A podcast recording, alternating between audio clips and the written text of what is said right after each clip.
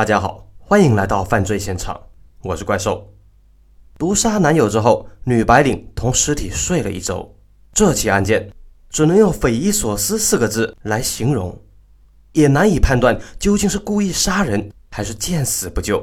女海龟的行为颇为诡异，偏离正常人的行为。一说呢，是患有心理疾病，让人细思极恐。二零一三年十一月十六日中午。大学生李欣突然接到表姐肖海红的电话。二十四岁的李欣是本市一所大学的研究生，表姐肖海红已经三十三岁了，是留学欧洲的海归硕士，也在本市工作。李欣和表姐差了九岁，但两人关系很好。父母工作繁忙，儿童时期的李欣经常被寄放在大姨家。已经上中学的肖海红就像半个妈妈一样，经常带着她到处游玩。成年以后，两个人感情也很深。肖海红给了表弟很多帮助和忠告。李欣的生活大体顺利，此时还是嘻嘻哈哈、整天和人踢球、打游戏的年龄。不过啊，表姐的生活却不顺利。两个人按照约定在市中心见了面。让李欣奇怪的是，平时非常注重穿着打扮的表姐，穿得很随意，连头发都没有认真梳。表姐说。要去逛本市著名的一个寺庙，李欣就陪着他去了。这一路，表姐几乎没有说话，表情和平时有很大不同。尤其是拜佛时，肖海红长跪达三十分钟，直到李欣催促了，他才愿意离开。吃了晚饭以后，两人分手。期间，肖海红说了很多小时候的事情，相当动感情。第二天上午，肖海红再次约李欣见面，这次。两人是在市中心闲逛，平时酷爱买衣服的小海红却没有走进任何一家店面，他漫无目的的到处乱走，整整走了五个小时，一直逛到下午三点，两个人吃了一顿饭才分开。李欣毕竟是年轻的小伙子，发现表姐呢有一些异常，却因为她曾经患有严重的抑郁症，也没有太当回事儿。分手后，李欣就去打电动了。到了下午六点。突然，李欣收到表姐的一条短信，内容是这样的：“亲爱的表弟，能够做你表姐是我一生的幸运，祝愿你未来的工作生活一切顺利。表姐衷心的祝福你，记得要经常来看我。”就算再年轻，李欣终究是高智商的大学生，立即发现短信不对。这种短信形同死前的临终嘱咐。肖海红曾经因为抑郁症割腕和跳桥自杀过。李欣以为他又发病了，立即打车赶到表姐家，敲门喊话很久以后，表姐才开门让他进去。李欣吃惊的是，表姐现任的男朋友刘志阳半躺在客厅的沙发上。之前他听表姐说，两人已经分手了，不再见面。然而李欣立即就发现情况不对，刘志阳脸色铁青，但嘴唇很红，眉毛却很黑，似乎是被人化了妆。他的身上。还摆放了多枝玫瑰花和百合花。李欣上去伸手一摸，刘志阳的手脚已经冰冷，显然早就死了。李欣大吃一惊，向后猛退几步，重重地撞在墙壁上。这边，他看见表姐肖海红拿着一把尖刀，正向他走近。惊慌之下，李欣不觉发出“啊”的一声尖叫。我们来说说这个肖海红，她在欧洲留学多年，是一个很会读书的女孩。他在国内读完一个硕士之后，二零零八年去欧洲知名大学读完了另一个硕士，有着双硕士学位的他，很轻松的在欧洲找到了一个工作。假以时日，他可以成功移民，拿到当地绿卡。孤僻的性格却让肖海红几乎没有朋友，只是两点一线的来往家和公司。而海外的环境中，他连见到一个中国人都很困难。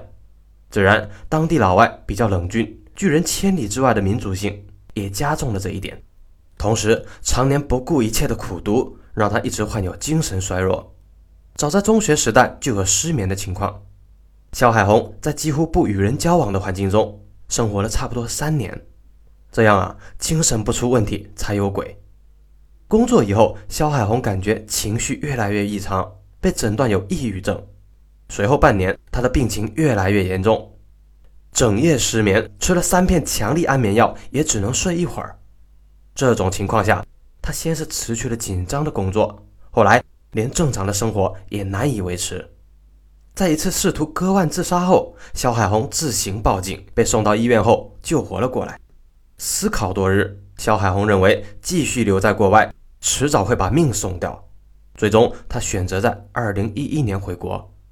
回国以后呢，在老家父母的照顾下，肖海红的病情有了很大的好转，大体恢复了正常。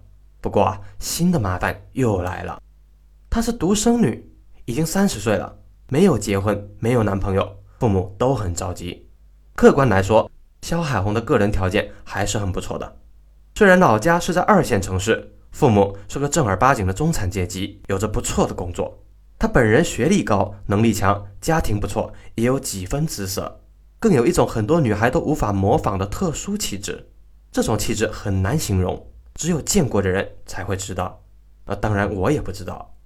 这是一种见多识广、聪明伶俐和自傲的混合体，让人一见难忘。如果再说的通俗一点，这就是一种成熟和高雅的女人味儿，很容易打动一些知识男性，让他们着迷的死去活来。此时，肖海红也很想成个家，毕竟年龄到了又太孤独。任何一个女强人。都向往被男人疼爱。著名的老干妈陶华碧说，自己二十八岁时，丈夫死后守活寡，没改嫁，是因为家庭负担太重了，背着一屁股债务，还要养两个儿子，改嫁就是害人。等到好不容易事业有了成绩，陶华碧都做了奶奶了，也就不愿意再嫁人了。这几十年，她一个人吃了很多苦，甚至在工地和男人们一起抡大锤。夜深人静的时候。她也很想有个男人来照顾她。说远了啊，回到肖海红这边来。然而，肖海红父母曾经告诉她，不要很早透露自己患有抑郁症的事情。中国的男人都很现实，尤其条件不错的男人要求都很高。抑郁症这一条，很可能直接少了九成九的相亲对象。在相亲的几次之后，肖海红选中了一个公务员小陆。小陆是个很单纯的小伙子。二十七岁，比肖海红小了三岁。他是名牌大学本科毕业，父母也是肖海红老家二线城市的政府中级干部。他家里条件不错，有车有房，有权有势，还有钱。而且，小陆是一个高大英俊的阳光小伙，对女人颇有绅士风度，也体贴。交往了几个月以后，双方有了感觉，经常一起去西藏、新疆、内蒙等地旅游。旅游是谈恋爱的杀手锏，又是催化剂。如果两人不合适的话，一个旅游就能看出分歧，很容易分手。但如果两个人非常喜欢，旅游又会促进感情，甚至会有本质的改变。旅游期间，小鹿看到肖海红手腕上的疤痕，询问是怎么回事儿。他推说是小时候跌伤的。小鹿是个直男，根本没有怀疑。所以说，直男呢，直男也应该有一些常识。有的连女友肚皮上发现很长的伤口，都相信是爬树被树枝给划伤的。那交往了半年，在一次旅游期间，两个人都喝了不少红酒，冲动之下，他们似乎就顺理成章的发生了关系。第二天，肖海红酒醒了之后，才明白发生了什么事儿。那到了这个时候，她才将曾经的抑郁症，还曾经自杀过的事情告诉男友小鹿。男友小鹿也是大吃一惊。肖海红说：“是我不好，隐瞒了你。不过我们都是成年人了，昨天的事情不用你负责。你接受不了，我们就不要继续交往。”那小鹿就说：“呀，什么不用负责？我又不是傻子。你昨天是不是出血了？是不是第一次？”肖海红垂头不答。小鹿接着说：“我不是色狼，不是想占你便宜才做这种事的。”我是真心喜欢你，想娶你。我们都是受过高等教育的人，抑郁症也不是治不好。我们还是结婚吧。肖海红非常感动，抱着小鹿哭了起来。于是两个人回到本市以后，很快就举办了婚礼。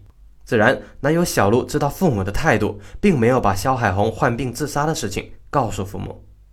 如果在童话故事中，这就是一个幸福的开始。可惜呀，现实就是现实。并不是童话故事，也不知道什么原因，肖海红刚刚结婚两三个月，抑郁症突然急剧恶化。一说呢，从一个有口无心的亲戚口中，公婆意外知道了儿媳妇患病的事情。公婆为此非常的恼怒，认为自己幼稚的儿子被这个老女人给骗了。谁都知道抑郁症可能会遗传，而小鹿是个三代单传的独子，他的父亲也是独子，其余四个姑妈这二十年都宠着小鹿。看来啊，肖海红无法给他们家生孩子，还会连累他们儿子。自然，这只是其中一个原因。公婆如此恼怒，主要还是认为是儿媳套路儿子。公婆是中层干部啊，见多识广，什么人都见过，大体知道肖海红是什么人，知道儿子小鹿万万不是他的对手。平时看着肖海红经常指挥儿子做事，似乎不把儿子放在眼里，公婆就有些不满了。夫妻之间如果连这种大事都可以欺骗，还有什么事情不能骗呢？儿子找到这样的女人。将来怕是不会有好日子过。这种情况下，公婆认为长痛不如短痛，干脆大闹一通，让儿子离婚再找一个。反正两个人也就刚结婚，还没有孩子，很容易断开。那么究竟肖海红与小璐有没有成功的离婚呢？咱们明天接着说。